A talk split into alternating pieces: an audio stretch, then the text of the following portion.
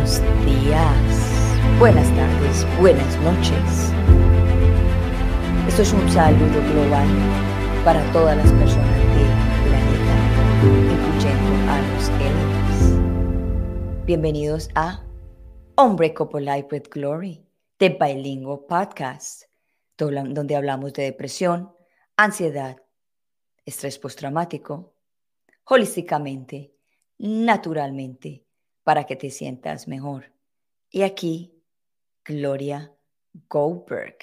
Ya muy pronto, Gloria Londoño. Simplemente que les estoy avisando a ustedes para que se vaya dando como que eh, es cuenta de, los cambios que, se están, que están sucediendo. Entonces ya muy pronto ya no me voy a llamar Gloria Goldberg, sino Gloria Londoño.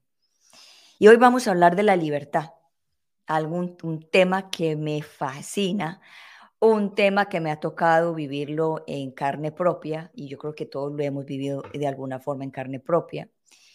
Pero yo, digo yo, ya que yo soy una sobreviviente de un secuestro, donde me tuvieron en cautiverio por 90 días en la oscuridad, donde ahí reclamaba la libertad, donde ahí lloraba por la libertad, donde ahí sufría por la libertad, donde ahí pasaron muchas noches donde yo deseaba siempre, todo momento, la libertad. Pero tenía una libertad que era la libertad de mi mente. Nadie podía estar allí en mi mente. Mi mente era una mente libre de poder pensar en lo que yo quisiera y nadie sabía de lo que yo estaba pensando, simplemente mi ser. Pensaba en volver a ver a mi hija, pensaba en, ver la libertad, manifestaba la libertad, me veía en la calle, pensaba viéndome en la calle, pensaba viajando, pensaba viéndome un montón de cosas. Pero yo en ese momento no sabía lo que estaba haciendo, simplemente estaba lo único que tenía e, en libertad, que era mi mente. Y pasé tres meses así, con la libertad en la mente, y nadie podía entrar allí. Después de que me sueltan del secuestro, que me sueltan a la libertad, a la libertad física, a lo que tanto deseaba, estar libre, estar afuera, ahí mismo me volví a autosecuestrar en mi mente, porque cambió mi mente a un estado de pánico, de miedo, de inseguridad. Entonces, nosotros podemos cambiar nuestra mente como queramos, la podemos Podemos estar prisioneros o podemos llevar la mente a, la, a la libertad. De la forma física, en el caso mío, pues yo estaba secuestrada y me soltaron la libertad, eso es físico. Pero también hay una libertad que se siente en el cuerpo, de sentirnos, de amar nuestro cuerpo, de amar nuestras, nuestras, nuestras caras, nuestras piernas, nuestros brazos, nuestros, nuestros, nuestras nalgas, todo es una libertad. Pero también podemos ser prisioneros de nuestros cuerpos de no querer lo que queremos, de estar buscando siempre un cambio y hacerle un cambio a nuestro cuerpo. Y también el alma. Cuando el alma no está en su camino, a lo que el alma vino a hacer a este planeta, su misión también está en prisión, porque no sabe cómo expresarle a la persona que está en ese buen camino. Sí lo expresa, pero si la persona no está conectada con ella misma, con la intuición, es muy difícil para el alma, para el alma guiar a esa persona para que esté en plena libertad. Acuérdese de suscribirse, darle like y compartir. Aquí están los botones de aquí abajo. Yo no acostumbro a esto porque yo siempre he pensado que a uno lo, lo acompañan las personas que lo quieren acompañar, pero como, como estoy también transmitiendo por YouTube, entonces es como hay que hacerlo. Bueno, vamos a hablar con una persona muy interesante en el día de hoy. Se llama Carolina Ospina. Ella, ella es jinete profesional, entrenadora de caballos y también está sacando un taller tántrico de la mente, creo, ojalá que no me equivoque, que no me equivoque, y trabaja con los caballos, con el contacto de, los caballos. Y hoy día escogimos la libertad, la libertad de la mente. So vamos a darle la bienvenida a Carolina Ospina a Unbreakable Life with Glory de Bilingual Podcast en el día de hoy. Caro, buenos días, ¿cómo estás?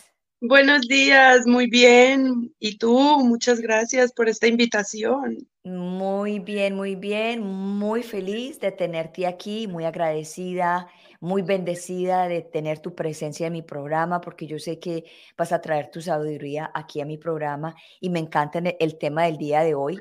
Pero antes de que empecemos con el tema del día de hoy, quiero que nos cuentes quién es Carolina Ospina y dónde está Carolina Ospina. Bueno, yo eh, vivo en La Ceja, Antioquia. Mm, ¿Quién es Carolina Ospina?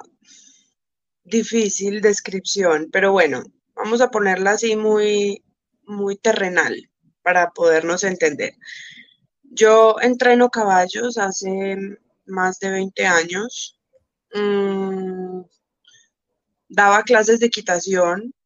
Eh, entrenaba caballos, daba clases de equitación, también trabajé con caballos con problemas de comportamiento, eh, digamos en, los hipódromos, en Argentina especialmente, eh, fue algo muy bonito, pero muy revelador al mismo tiempo, porque eh, muchas personas me decían como que, wow, ya, o sea, como que por fin había logrado algo importante con los caballos, estar trabajando en un mundo difícil y pues em, donde se maneja además mucho dinero, que son las carreras de caballos y tal.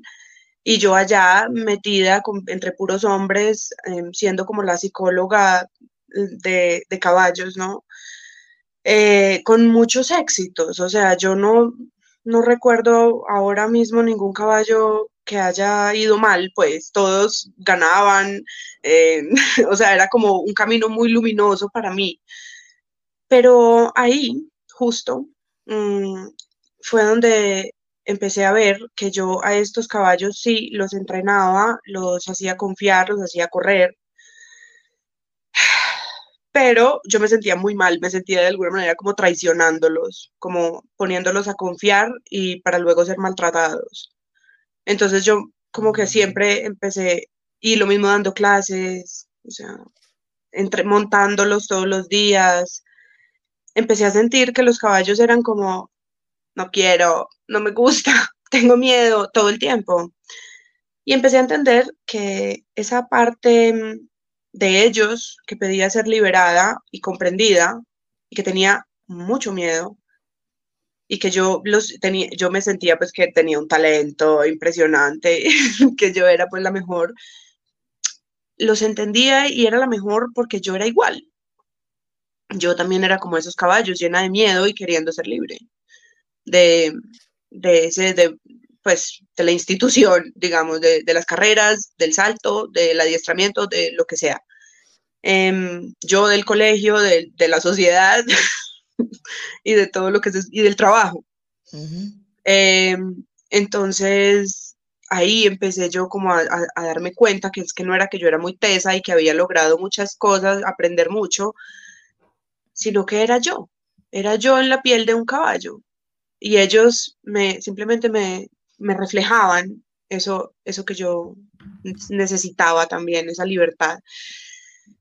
Así que ahí, por ahí empezó todo el tema de lo que, de lo que me dedico ahora, que ya no, no incluye montar. Sí monto todavía porque, pues, a ver, em, digamos que me gusta todavía, pero lo hago, solamente monto un caballo Mm, porque es de una persona muy consciente que entiende mi manera de trabajar, porque la mayoría no lo entiende.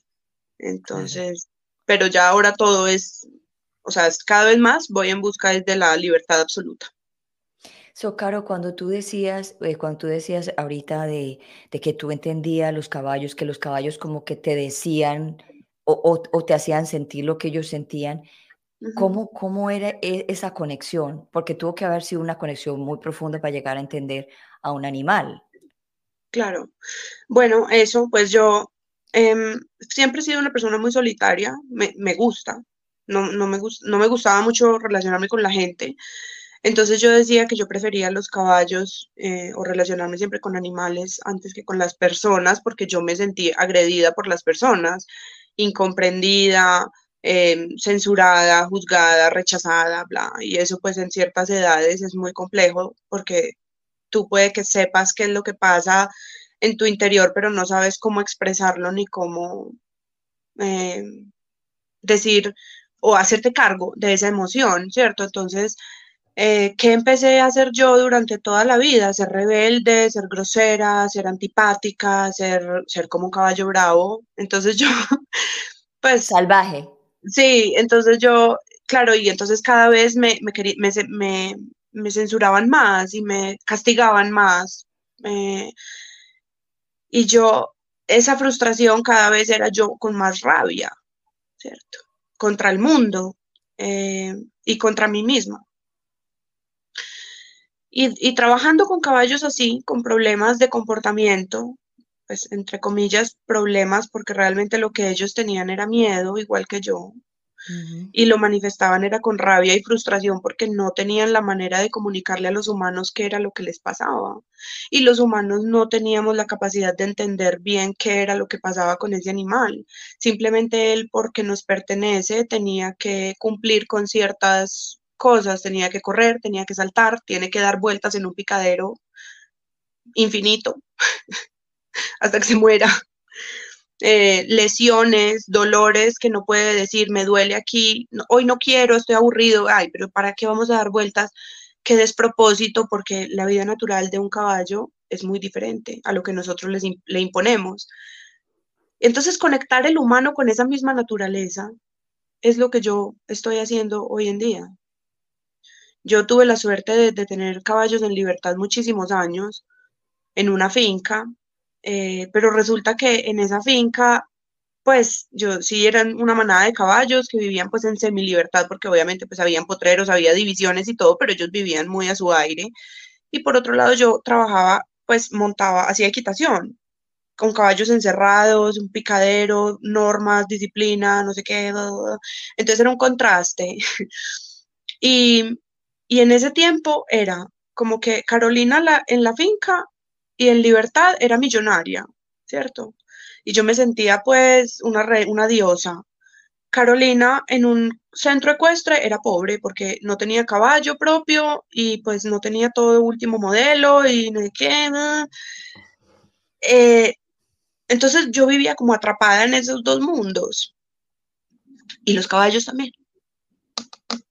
Los caballos también. Los caballos no, no entienden de dinero y no entienden de disciplina. Ellos, para ellos eso qué es. La disciplina es algo impuesto por los humanos, de hecho por los militares para poder rendir y cumplir ciertas cosas, para poder ganar la guerra. Y a nosotros nos pareció divino eso, ese concepto. La disciplina y el horario y la rigurosidad y el, y el cumplimiento de las normas. Nos pareció súper bien, nos lo vendieron súper. Pero los caballos no viven así. Los caballos viven con su reloj natural, comen cuando tienen hambre y lo hacen porque deben hacerlo, porque son herbívoros, entonces deben alimentarse casi todo el día. Eh, van y toman agua cuando tienen sed. Mm, no están ejercitándose todo el tiempo, ni saltando, ni, ni dando vueltas, ni corriendo, ni puliendo los pasos, ni nada.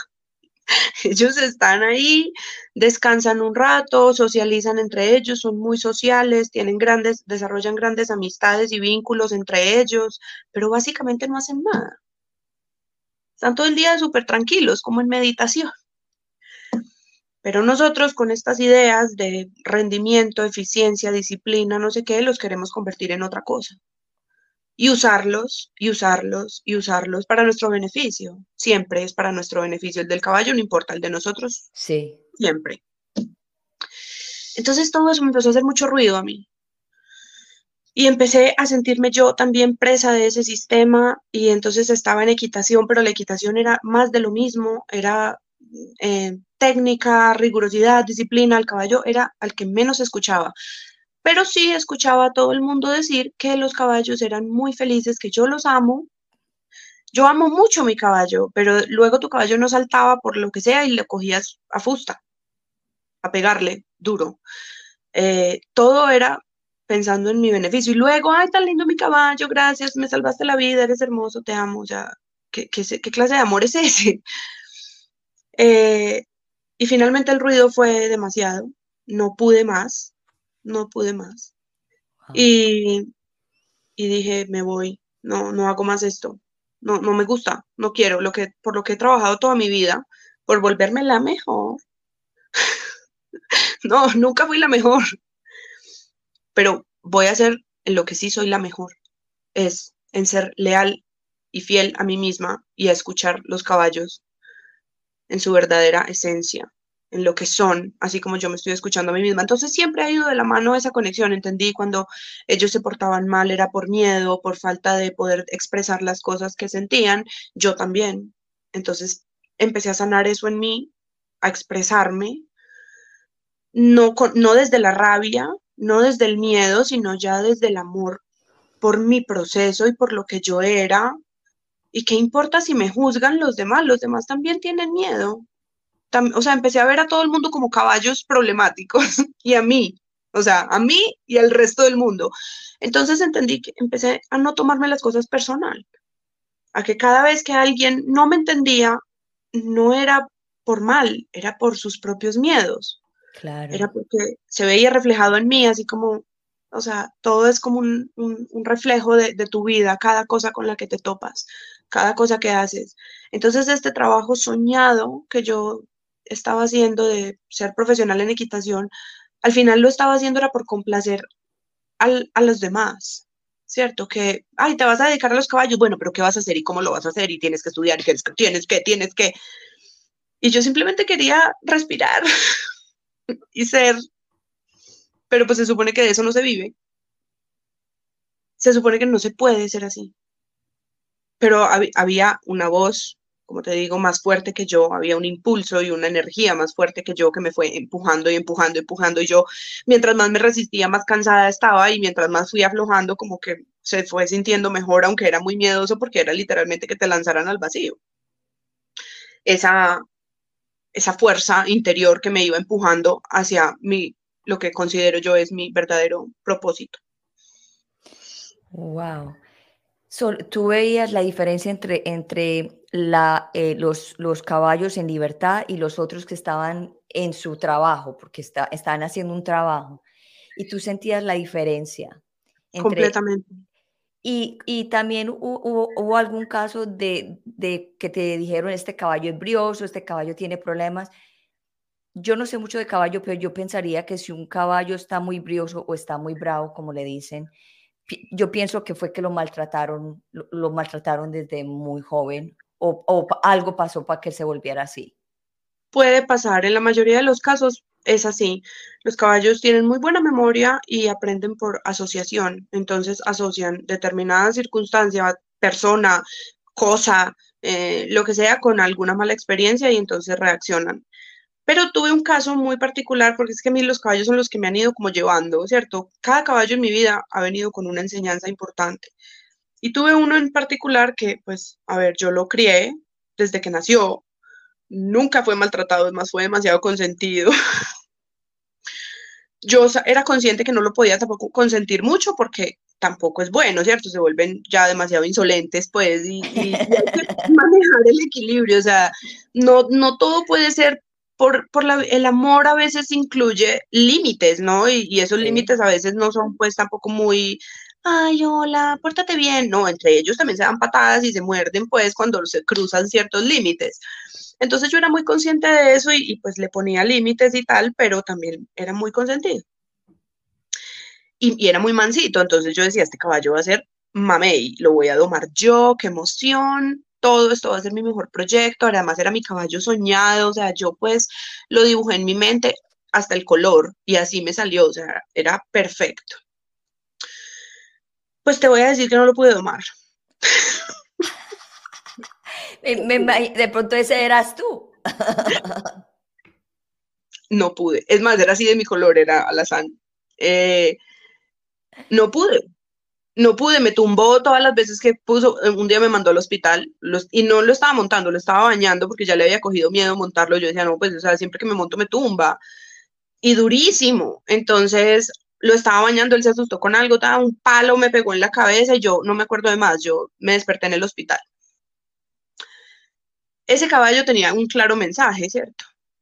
Yo en ese momento no tenía la capacidad de escucharlo porque estaba en una relación difícil, estaba en un momento de mi vida, lo que llaman la noche oscura del alma, bueno, estaba entrando. Sí. Pero con toda. se, se, estaba viniendo así la tiniebla. Yo todavía no la veía venir, pero hoy en día retrocedo el tiempo y sé que ahí empezó como todo, pues como lo peor, ¿no? Entonces, em, bueno, finalmente logré un amigo muy, muy buen amigo, domador de caballos también y jinete profesional español, me ayudó a domarlo, pero él no lo domó, lo doblegó y el caballo pues no le quedó más que tan y yo lo montaba, lo monté durante mucho tiempo con mucho miedo, le tenía pero pavor. yo me montaba, me montaba en otros caballos o trabajaba otros caballos peores incluso y sin problema. Con él, no, con él no podía. Con él me daba mucho miedo, además, que, claro, yo decía, es mi, mi bebé, mi bebé me odia, o sea. Pero es que ellos dicen que los caballos sienten lo que está sintiendo la persona cuando los se van a montar. O sea, cuando, sí, o sea, cuando, la, cuando la, persona se va a montar, pero no, no pero, pero ahí hay una confusión porque la gente cree que es que si, el, si uno tiene miedo, entonces el caballo como de maldad te va a hacer algo. y no es así. El caballo simplemente asume que si tú tienes miedo, hay por qué tener miedo. Entonces él también. Ah, y pues cualquier cosa va a detonar una mala reacción. No es porque, ay, ahora verás cómo te tumbo, jaja. No. Es como porque tienes miedo, yo también. Entonces ellos se ponen nerviosos porque, claro, su mecanismo de defensa, pues eh, sentir ese miedo que uno tiene y la tensión que hay en el cuerpo y todo, hace que ellos digan, algo está pasando, algo está muy mal, yo tengo mucho miedo también. Entonces, hay una reacción de huida o de, sí, de tratar de salir de ahí, de ese, de ese momento o de esa persona que tiene tanto miedo, entonces yo también. Y ahí pues uno con el miedo comete todos los errores del mundo y hace todas las, no piensa. No piensa. Uno con miedo no piensa. No. para montar a caballo hay que estar demasiado presente, hay que ser demasiado consciente de todo tu ser, de tu respiración, de, de cada músculo de tu cuerpo, de conectarte con el caballo, es como una meditación. Hay que estar ahí. No, no, no puede ser que tú te montes y hagas las cosas como por, porque sí, porque es, vas sobre un cuerpo. Montar a caballo es como hacer el amor. Estás con otro cuerpo y debes fundirte en ese cuerpo. Y debes acariciar ese cuerpo y respirar con ese cuerpo. E ir y fluir con ese cuerpo. Casi nadie monta así. Todo el mundo coge y, para, y así se voltea y así se para y, pateas para, para hacer andar el caballo. No, no es así, es mucho más profundo y ahí es como te digo, es como hacer el amor y es como una meditación. Yo dando clase enseñaba eso. Yo le decía a niños incluso, pues no les decía hacer el amor, pero les decía que amaran al caballo, que lo acariciaran. Eh, les hablaba sobre la respiración, sobre cómo nuestros pensamientos salían de acá, bajaban por la columna llegaban y, y yo les decía, ellos obviamente se reían, les decía que salía por la nalga y se lo transmitían al caballo, a su columna, porque nosotros vamos montados sobre la columna del caballo, entonces es así, tiene mucho sentido y se forma así como un, mm, ay, ¿cómo se llama? Una órbita microcósmica, una cosa una, y se activa la kundalini, que es un tema pues ahora de tantra muy en el que estamos metidas, que nos encanta. sí. Somos tántricas. Exacto. Y yo desde hace tiempo lo, lo practicaba sin, sin saber el nombre, ¿cierto? Ahora para mí el tantra y, y la kundalini y todo esto tiene nombre, pero en ese momento yo lo hacía muy por instinto, ¿cierto? Porque empecé a entrar en esa conciencia, no sé qué. Bueno, para terminar con el caballo bravo, eh, con el que era mío, el que me tumbó mil veces, me mandó a la clínica, resulta que ya llegó un momento en que yo no pude seguirlo sosteniendo, ya no me alcanzaba. Trabajaba mucho y nunca me alcanzaba la plata para nada, siempre estaba como arruinada. Em, lo, lo tuve que soltar en un potrero. Y ahí se amansó. Ahí ahí pudimos conectar, ahí pude montarlo a pelo, disfrutarlo como yo siempre quise disfrutarlo. Era, claro, él lo que necesitaba era ser libre. Él necesitaba esa libertad o sentirse caballo, porque además él se crió en libertad y de pronto yo lo encerré, le puse una silla, me le quise montar, ¿me entiendes? Claro. Y fue muy bonito. Fue muy bonito disfrutarlo así. Luego, bueno, lo tuve que vender. Mm, hoy en día a mí me duele mucho verlo. Él está en un sitio eh, donde hacen show de animales, que se llama, eh, bueno, no sé si puedo decir el nombre, en fin. Bueno, él está allá y, y, yo veo los videos y veo las fotos y lo he visto un par de veces, he ido allá y sufro mucho cuando lo veo porque sé que él es muy amargado, o sea, él, él es como, ay, maldita sea. Pero al, al mismo tiempo sé que su, su alma, eso fue lo que escogió que no es que esté en mis manos haber podido cambiar ese destino. Él, con su ser, con su espíritu, con su talento, porque además es un caballo buenísimo, está cumpliendo su misión con otras personas, no de la manera que yo quiero, pero ese ya no es mi problema. No me puedo quedar ahí culpándome porque lo vendí, porque pude, porque yo, no, ya, o sea, te tocó hacer ese proceso de duelo y de soltar al mismo tiempo con él. Claro, pero todo eso es aprendizaje, todo eso para mí son regalos que él me ha dado a mí. Me dio eh, esa lección de la libertad y de menos es más con ellos. Mientras yo más traté de hacer, peor. Cuando dejé de hacer porque tuve que, eh, todo fue muy bien. Entonces, eso aplica para todo en la vida. Ese soltar lo que no puedo controlar. Nosotros y yo especialmente. Soy muy controladora, yo quiero tenerlo todo controlado. Pero ese tipo de cosas me han enseñado que no tengo el control de nada. Pero que cada cosa que pase, no importa qué, la debo tomar como un aprendizaje. Mientras más rápido lo haga, mejor porque mientras más me resista siempre, más duro va a ser. Eso lo aprendí cayéndome de caballos. Cuando uno monta caballo uno se cae mucho. Y yo me he caído muchas veces. Yo también, yo también, yo he montado caballo y siempre me han sí, he tenido varias caídas. Sí. sí. Y aprendí que hay un momento cuando estás a punto, cuando ya como que decides, ok, me voy a caer, voy para tierra. Decides que en ese segundo, porque eso es como sí. que vas para tierra, entonces te proteges, te haces bolita, ¿no? Algo. Se agarra, se agarra uno de lo que sea. No, no, no, te, sueltas, te, te, dejas caer porque ya sabes que no hay nada más, te caes. En ese momento caes súper bien, te paras como si nada, te sacudes y ya está. Cuando uno se agarra, no me quiero caer, te vas a dar durísimo. Sí. Durísimo. O sea, va a ser, no, no, por favor no te agarres. Yo a mis alumnos cuando se iban a caer les decía, suéltate. Ya, te vas a caer, suéltate. Porque mientras más te agarras, más duro, más duro te das. Es horrible, o sea, porque tú no te quieres caer, te da miedo. Sí. Pero entonces te quieres agarrar, pero mientras más te agarras, más duro te vas a dar porque el caballo o va a coger más velocidad o vas a caer en el punto que no es. No, no, cuando toma la decisión, déjate caer. Vas a caer bien seguro. Bueno, puede que te duela, pero no va a ser tan horrible ni tan traumático como cuando sales disparado así, ¡bum! caes mal todo. Y eso aplica para la vida también. Mientras más te agarres de lo que sea, que no, de lo que tengas miedo, de, ay, no lo quiero soltar, me agarro, más duro te vas a dar. Más duro. Entonces, eh, la cosa es esa, saber caer. Vamos a caer. Ya me pararé, me sacudo y, me, otra vez. Porque de eso se trata la vida. La vida es muy cambiante y, y sí o sí vamos a tener que soltar cosas. Totalmente. Bueno, te quería preguntar acerca del caballo blanco que tú tienes en las redes y tienes fotos hermosas con él y justamente pues está en la foto de, del programa ¿Quién es? ¿Es un, es un, es una, es un female? ¿Es, un, una yegua o es un macho? ¿Qué, qué es? Es un ángel, es un ángel.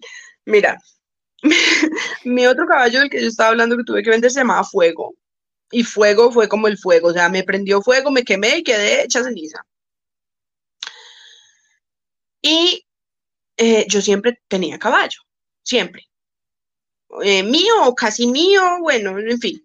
Y pasé, pasé un tiempo sin tener caballo. Y bueno, pero entonces ya había como conseguido algo importante, estaba trabajando en un club, estaba dando clases, bla. Y una amiga estaba buscando un caballo. Y a mí hace años me habían ofrecido ese caballo y yo lo vi en video y no me gustó nada. Yo dije, ay, pues este se quedará con ese caballo porque ¿cuándo lo irá a vender? Yo, pues. Pero cuando ella me preguntó, yo me acordé de él y le dije, vamos a ver este caballo, me lo ofrecieron. Entonces llamé al amigo mío, le dije, oye, ¿todavía tienes el caballo? Ah, sí. Ah, bueno, lo voy a ir a ver con una amiga. Bueno, a ella le gustó, se montó ella, me monté yo, se montó el marido, se montó todo el mundo, ay, sí, muy chévere, todo. Le hice, dijo, listo, yo me quedo con él, buenísimo, y le hicieron examen precompra de todo, el caballo estaba en muy buen precio. Al final me llama ella y me dice, no, ¿sabes qué? Yo decidí que mejor voy a comprar otro caballo, pues porque si voy a hacer una inversión, mejor compro uno mejor y tal. Bueno, lo rechazó y chao. Entonces se lo ofrecí a otra alumna mía, le dije, oye, hay un caballo súper chévere como para que tú empieces porque ella estaba empezando, no sé qué, tal. Entonces ella, ah, bueno, fuimos a verlo. No, no le paró ni cinco bolas, no le gustó nada. Yo ya estaba enamorada de él. Yo dije, este caballo es buenísimo, porque nadie lo ve. Porque él es pequeño, él es un caballo español, pero es, no es de talla muy grande, sino que es más bien pequeño. Y yo, a mí me encantó, yo decía, este caballo es buenísimo, yo no entiendo por qué no le ven el talento, es demasiado bueno. Y entonces justo en esos días en el club estaba, se estaba necesitando un caballo para mi escuela. Eh, entonces yo le propuse al club comprar el caballo pero que el club lo sostenía y pues yo lo prestaba para dar clase. Y me dijeron que sí. Entonces yo dije, bueno, entonces llamé al amigo mío y le dije, oye, pues mira, nadie quiere el caballo, pero yo sí, yo sí lo quiero, eh, pero tengo un problema, no, no lo puedo pagar todo ya, o sea, te lo puedo pagar a cuotas. Sí, yo, bueno, y lo compré. Eh, él llegó el día de San Valentín. Eh, entonces, como yo llevo años también pidiéndole a Dios que por favor me dé un novio, porque ya llevo muchos años sin pareja y me estaba haciendo falta, y yo, ay, qué rico un novio, todos los años, ay, quiero un novio, San Valentín quiero un novio, el niño Dios quiere un novio, eh, el cumpleaños quiero un novio. La independencia de Colombia quiero un novio. El Día de la Madre quiero un novio. El padre quiero un novio.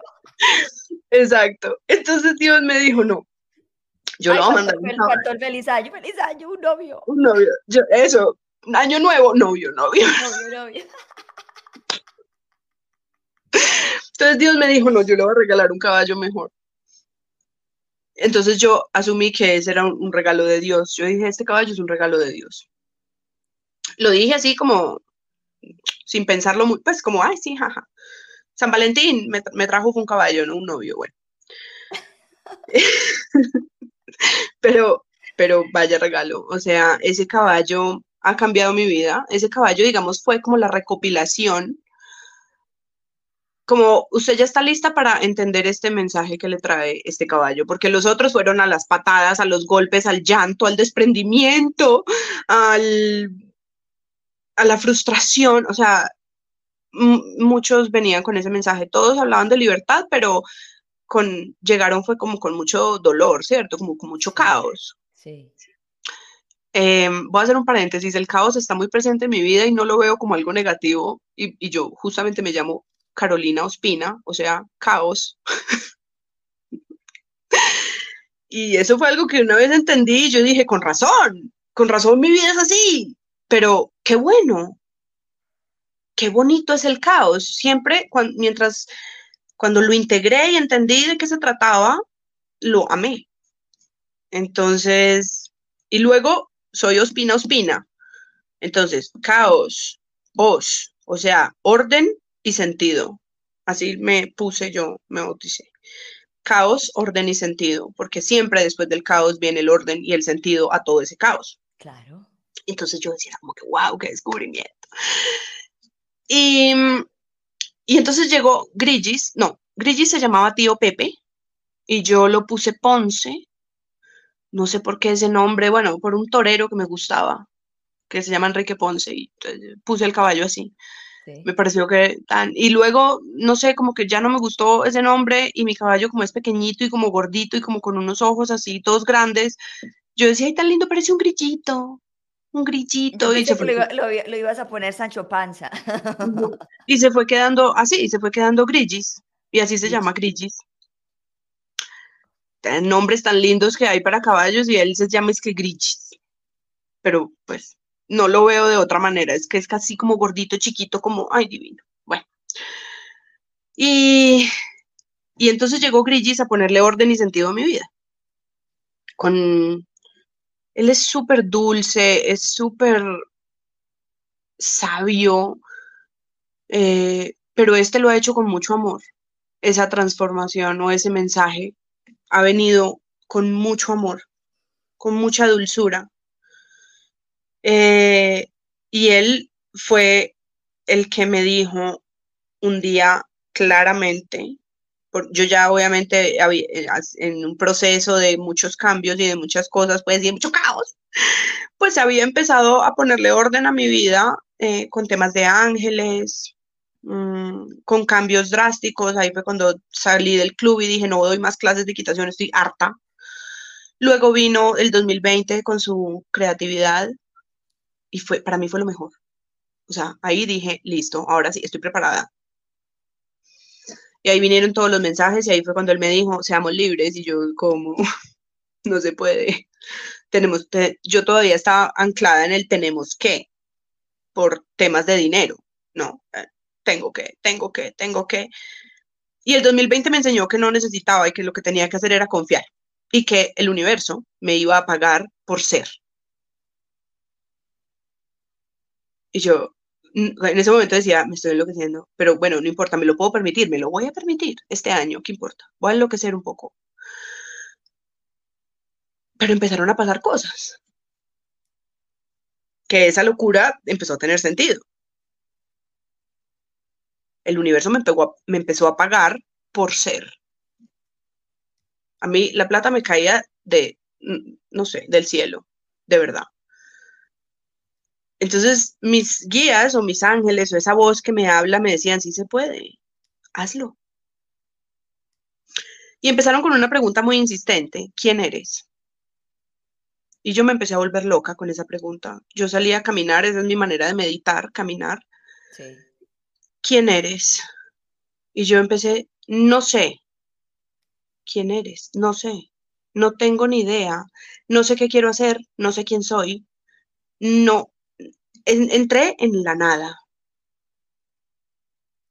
En la nada. Esto fue 2020, 2021, entré, 2021 especialmente fue la nada.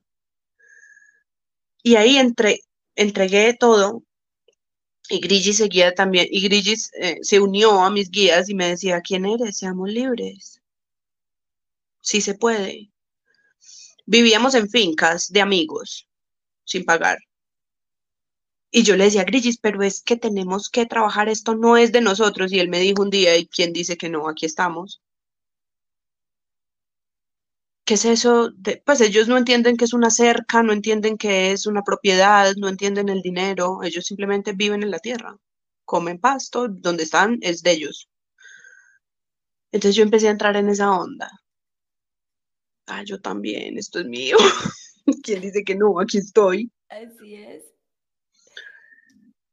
Y, fue un trabajo muy teso, pues obviamente es mucho más largo y más complejo de lo que estoy contando, ¿cierto? Estoy haciendo, digamos, como el resumen de más o menos lo que fue, porque eso tiene pues muchas ramificaciones de mis propios pensamientos, limitaciones de los demás, diciéndome, no se puede. Y una voz una vez más que me decía, sí se puede. Ensaye. Usted puede ensayar. ¿Qué más? ¿Qué, puede perder?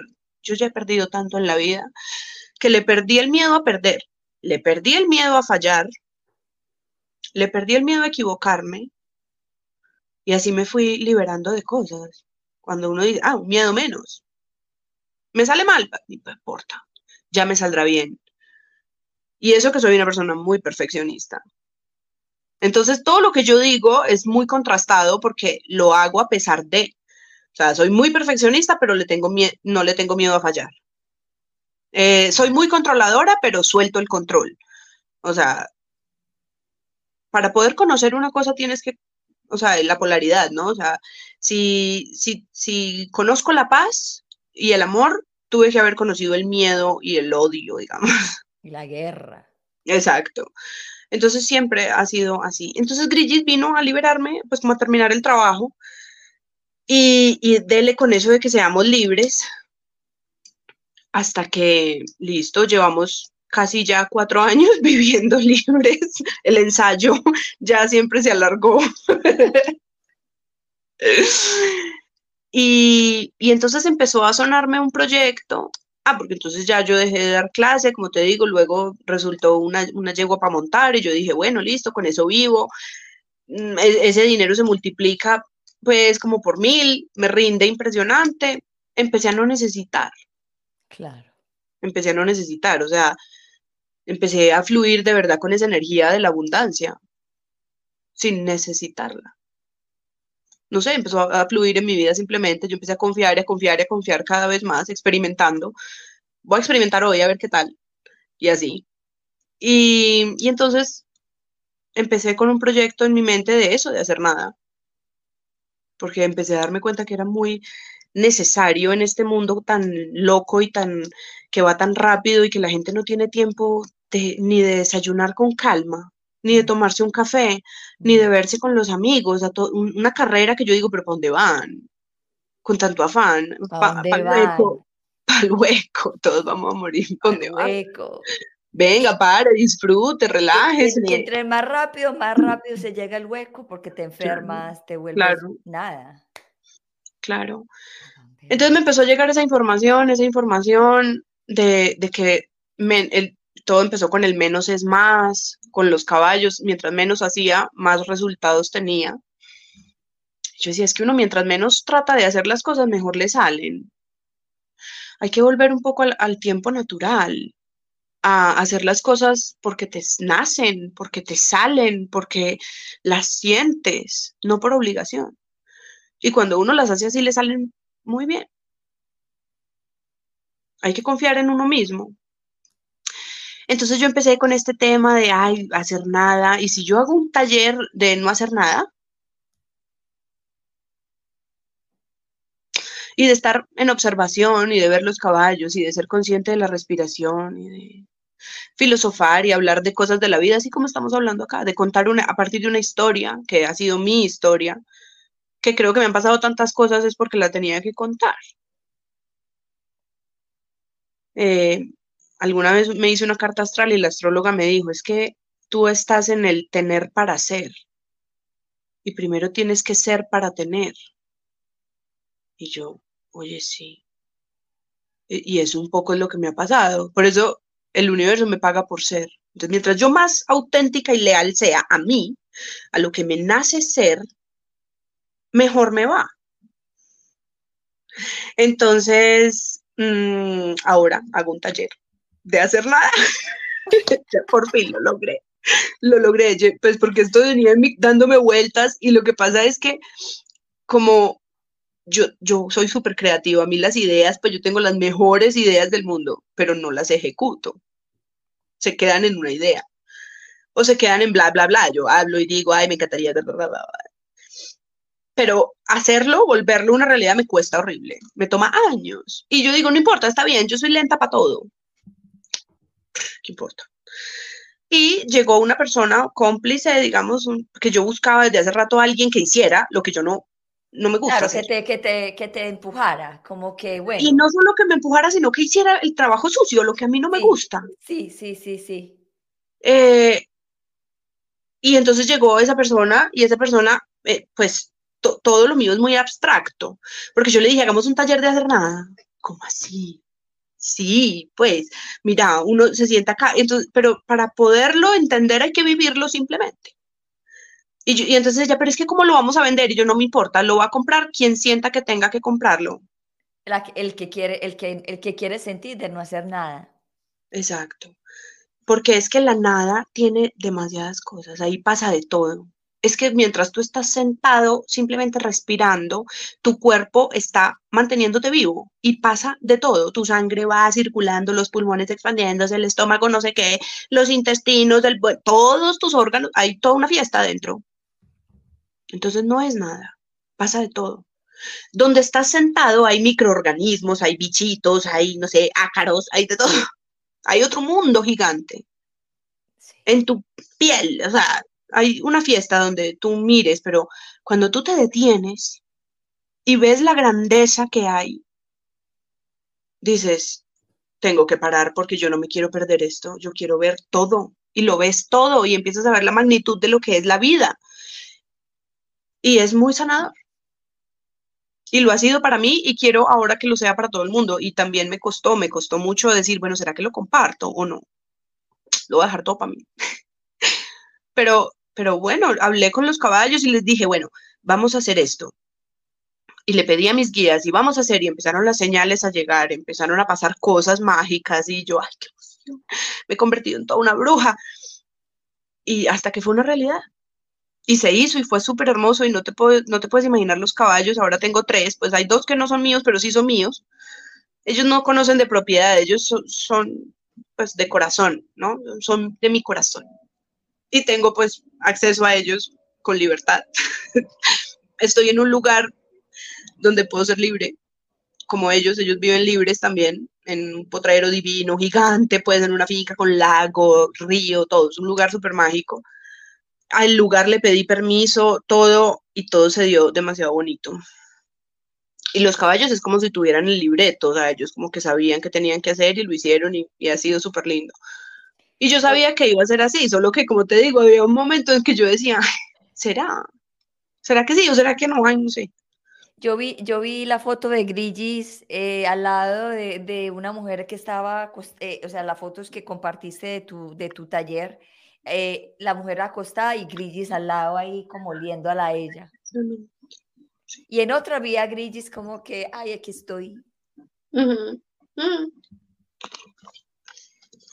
Su sola presencia, su, su, su ser en estado natural, sin presiones, sin obligarlos a hacer nada, simplemente ser ellos, es wow. Puedes aprender muchísimo más y los puedes sentir de verdad. Porque entonces me decían, pero entonces eh, los amarramos y hacemos, y yo, yo no quiero obligarlos a hacer nada. Si se te acercó el caballo, qué, qué bueno. Si no se te acercó, también qué bueno. Yo no los voy a obligar ni a someter a estar donde no quieren. Y eso nos enseña de las relaciones a no tomarnos nada personal ay, entonces no se me acercó, tengo mala energía, soy, no. Es que él está en su soberanía y en su libertad de, no querer estar y no pasa nada. Que esté cerquita de ti ya es mucho. A cinco metros, eso es cerquita para ellos. Sí. Comiendo ahí tranquilo. nos están observando, de hecho. Si tiene contacto contigo, gracias. Y si no, pues no. ¿Cuántas veces nosotros queremos al humano también imponerle que... ¡Ay! ¿Eh? ¿Te fuiste? Volví. Volviste. En las relaciones. O sea, así como queremos poseer a los animales o al caballo y querer que haga y amarrarlo y cogerlo, así queremos hacer con los humanos o con las relaciones de pareja. Tú me perteneces, yo te amo, pero, pero te poseo. Sí. me perteneces. Ajá. Y es algo que casi que nos sale natural.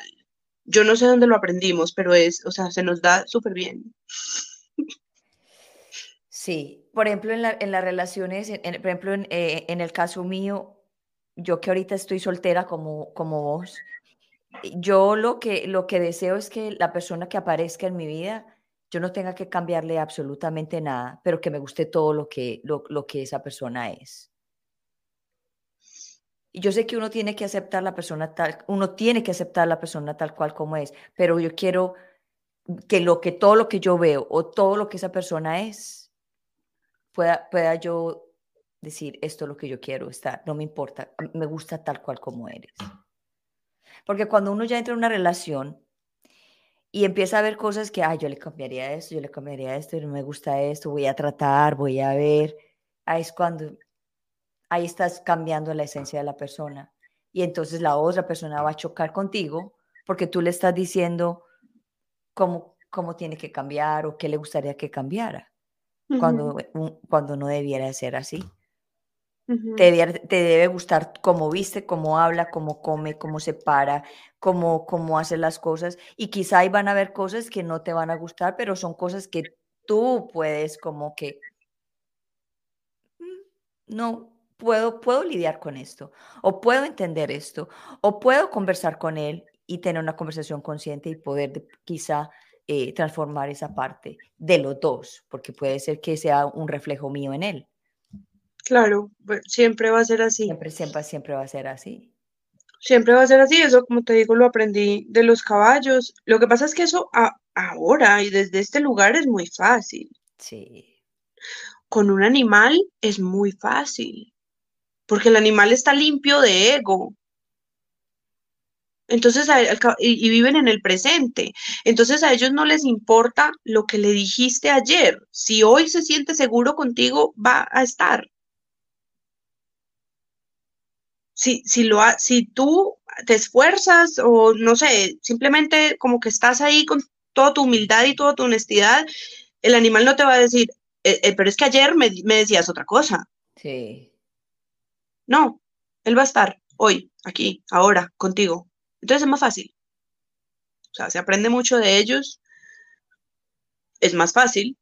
Los humanos tenemos esta fea tendencia de estar sacando las heridas y, y reprochando todo el tiempo. Todo el tiempo. Estamos hablando, respirando por la herida. Es que yo no me sentí bien ayer con esto que me dijiste. Oye, ¿por qué no me lo dijiste ayer en el momento justo? Sí. Porque esperaste un día, una semana, un mes. Entonces ahí empieza el conflicto. Y, y empieza también el, tú me hiciste, ¿no? Yo, yo, mira, yo hice algo y tú te sentiste, o sea, cuando uno reconoce que no es que te hagan, sino yo me sentí, asumes la responsabilidad de tu sentimiento porque no sé, algo, eso te recordó algo. Igual que los caballos, asociación y recuerdo. Entonces llega una persona nueva a tu vida, actúa de cualquier manera y a ti eso te recuerda lo que te hizo tu ex o tu ex ex o ex, el ex, tu amiga. Y, y, entonces lo ves a esa persona y entonces empiezas, bandera roja, bandera roja, todo mal. Y entonces ya te pones en modo la defensiva. No, no dejas simplemente que la persona sea y fluya y tú fluyes y dices, pero es muy difícil. Es muy difícil y a lo mejor si te, si te sientes, entonces tú le puedes contar a esa persona, oye, me siento así cada vez que tú haces esto. A ver, la otra persona, ¿qué? Puede que la otra persona sea muy generosa y te diga, ok, lo voy a tener en cuenta la próxima vez, no lo hago, pero es demasiado difícil cambiar, o sea, esa persona no va a cambiar.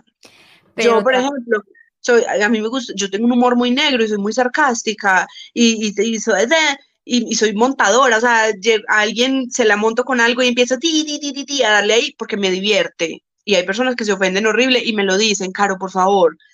Y yo soy, sí, está bien, perdón, se me fue la mano, pero lo voy a volver a hacer seguro porque está tan dentro de mí que a mí seguro se me va a volver a salir. Y entonces ya ahí va a ser un problema porque cada vez que se me salga voy a ser como, perdón. Claro, pero entonces ahí aparece la conversación con la otra persona, de que la otra persona si es también consciente de, la conversación que están teniendo, de ver por qué, en el caso, digamos, en el caso mío, que yo me sentí por algo que la persona dijo, ¿por qué te sentiste así? Que, que en el momento que yo dije esto, esto, esto, ¿de dónde viene de ti, a dónde te recuerda eso. Entonces, como entrar en esa conciencia acompañada de esa otra persona, de, ok, yo hice esto, pero... Eso, eso es muy lindo, pero eso puede que no pase. Exacto. Eso puede que pero no pase. Porque, ah, sí, yo sé que puede que sea muy lindo y puede que no pase, pero sí pasaría con una persona que esté consciente, igual. Pero puede que no. Y igual puedes amar a esa persona y estar con ella y hacerte cargo de tus emociones y de tus cosas y dejar que la otra persona sea. Porque seguramente uno también tiene cosas que a esa persona no le gustan y que a lo mejor las acepta y no simplemente las acepta. Es que yo creo que es un tema de aceptación. Es dejar ser, es dejar ser, es dejar ser. Sí, porque nosotros hablamos de amor en libertad y no sé qué, pero ¿cuál, pues cuál libertad? Entonces también estoy exigiendo que vos me entendas. No, si no me entendés, pues, está bien. Ya me entenderé yo. Es que es la responsabilidad de uno. Punto. Y, y si yo quiero influir en el otro, tengo que cambiar yo. Totalmente de acuerdo. Caro, antes de irnos, hay dos preguntas que te quiero hacer. Una, tú estás, tú tienes paz, eh, tú tienes paz mental, libertad, ¿tienes libertad mental en este momento? Libertad mental, sí. Obviamente hay momentos en los que las programaciones tan fuertes que han estado presentes en mi vida llegan y me dicen, no sé qué, pero sé volver a mi paz, sé volver a mi centro. Eh, para mí la, la libertad hombre, nunca va a ser absoluta. Siempre estamos un poco presos de algo, siempre estamos atados a algo, pero también pues, está bien, no importa. Te si puedes liberarte en cualquier momento de esas ataduras propias o impuestas, pues súper, lo, puedes hacer. Es una cuestión de, una, de, decidir. Eh, y de empezar, mientras más conciencia uno tiene y mientras más en paz está con uno mismo, pues es más fácil soltarse de todas esas cadenitas que lo van atando o de momentos de tristeza, momentos de sensación de soledad, pero siempre volver a, cuando uno vuelve a uno mismo y, encuentra paz en el ser, no en escuchar a los demás o en esa vocecita o en ese, algo que hablamos, en esos pensamientos adictivos malos que se vuelven, son adictivos porque la, la oscuridad necesita ser muy provocativa y muy tentadora para que caigas en ella. Claro. Entonces te, te, genera placer a veces darte duro. Eso tiene una recompensa y tiene un estímulo inmediato, es como una droga. Cuando te sientes mal, cuando te victimizas, cuando, ay, dame, y, y, el jíbaro te da de tu droga tu recompensa instantánea, se siente muy bien. Y por eso la oscuridad va ganando, porque es, muy, es como una droga. La paz, la luz, cuesta más, porque hay que estar en paz con uno mismo, con su ser, sin escuchar esas voces y sin el, la loca de la casa, el autosaboteador interno y alimentado por la sociedad. Entonces, callar esas voces y volver a uno, pues no es tan fácil, mientras que la recompensa inmediata de, ay, estoy mal, ay, sí, pobrecita tú, ven, yo te doy, es más fácil. Así que. Y así como que, ay, yo no, estoy pasando por esto y le cuenta a todo el mundo y bota toda esa energía y, y, contamina a todo el mundo, porque así le cuenten a uno cosas, uno queda con esa energía, like, ok, ¿qué hago con esto? Exactamente. y la otra pregunta es, me, me encantaría que nos regalaras en el día de hoy un mensaje para las personas que están pensando en quitarse la vida. ok, eh, pues que eso realmente no los va a liberar. No los va a liberar. Si quieren hacerlo para que las otras personas se sientan mal, puede que lo logren un tiempo, pero luego cada quien va a seguir con su vida y no va a importar. Eh, entonces realmente no es la solución ni la salida a la libertad. Yo sé y conozco el sentimiento de esa voz que te persigue y te dice que lo hagas. Lo sé. Pero que realmente eso no libera. No libera ni va a causar el efecto ni en, ni en la persona ni en el entorno, si es que, o sea, no es una salida. Pero si definitivamente no pueden más, nadie va a poder detenerlos nadie los va a poder detener. Tristemente es así, pero pues cada quien elige, es una, es una decisión, pero que realmente no va, no va ni a solucionar ni a causar el impacto que posiblemente deseen que suceda, de llamar la atención, porque creo que es una manera de, de una salida, un, un, grito desesperado de ayuda, ayuda, y nadie, nadie, lo siento, nadie te va a poder sacar de ahí. Así es, así también lo pienso yo y gracias por estas palabras. So, Caro, ¿cómo se llama el taller, eh, el, el de no hacer nada? No sé cómo se llamará. ¿Y cuándo es el próximo taller? se llama el alma tántrica de los caballos porque el tantra es como, in- invita a eso, a esa presencia, a esa reconexión con uno mismo. Eh, el próximo es el 8 de octubre, así que, bueno, están invitados todos.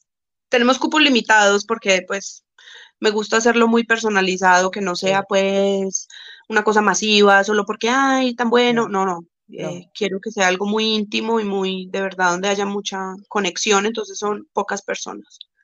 Tenemos un cupo de máximo 15 personas, sí. Espectacular. Y se llena rápido porque el, el, el, Sí, el- primero que hiciste o el último que hiciste estaba full.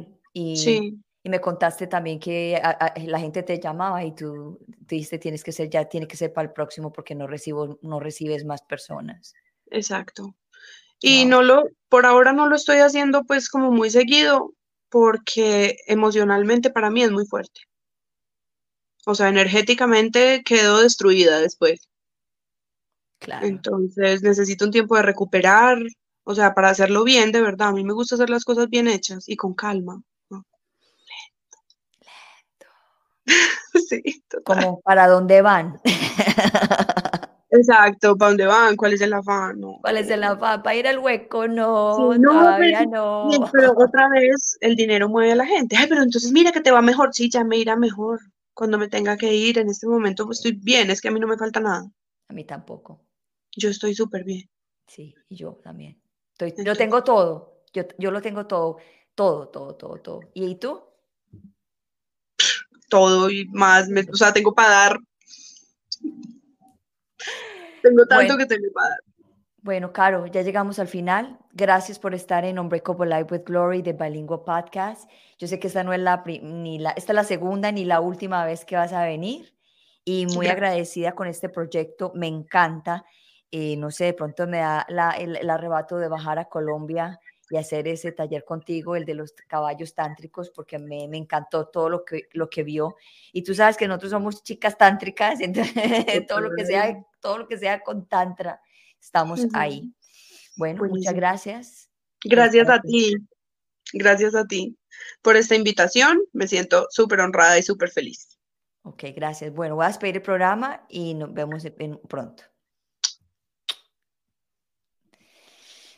Wow, nos fuimos un poquito más de una hora, pero está bien. a veces se requiere y acuérdese que el tiempo es simplemente un tiempo y la persona que realmente quiera escuchar el mensaje se va a quedar el tiempo. Y como dice Carolina, ¿para, para, para dónde van? ¿Qué afán? ¿Qué afán con la vida?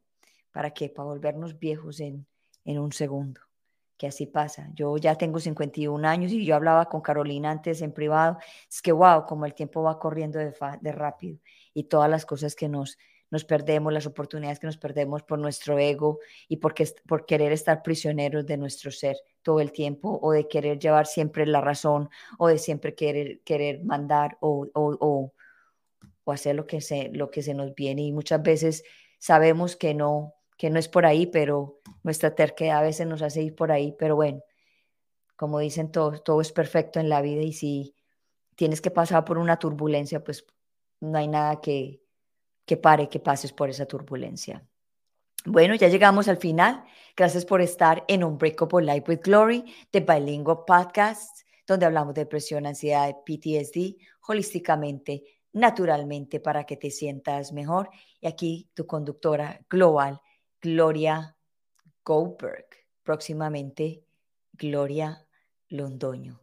Bueno, los veo el, próximo miércoles. Ahora a la una y media de la tarde tenemos un podcast en inglés. Vamos a, a hablar de las barras de Access con Juliana Sepúlveda y, no me, y con otra Juliana que no me acuerdo el apellido, pero voy a estar acompañada con Kia Baker y este podcast va a ser en inglés a la una y media de la tarde, hora de Miami. Los quiero mucho. Chao, chao. Y como siempre, recuerden de darle like, de suscribirse y de compartir para que me, me puedan ayudar. Esto es gratis, esto no le cuesta nada, es simplemente un clic. Hablamos. Chao, chao.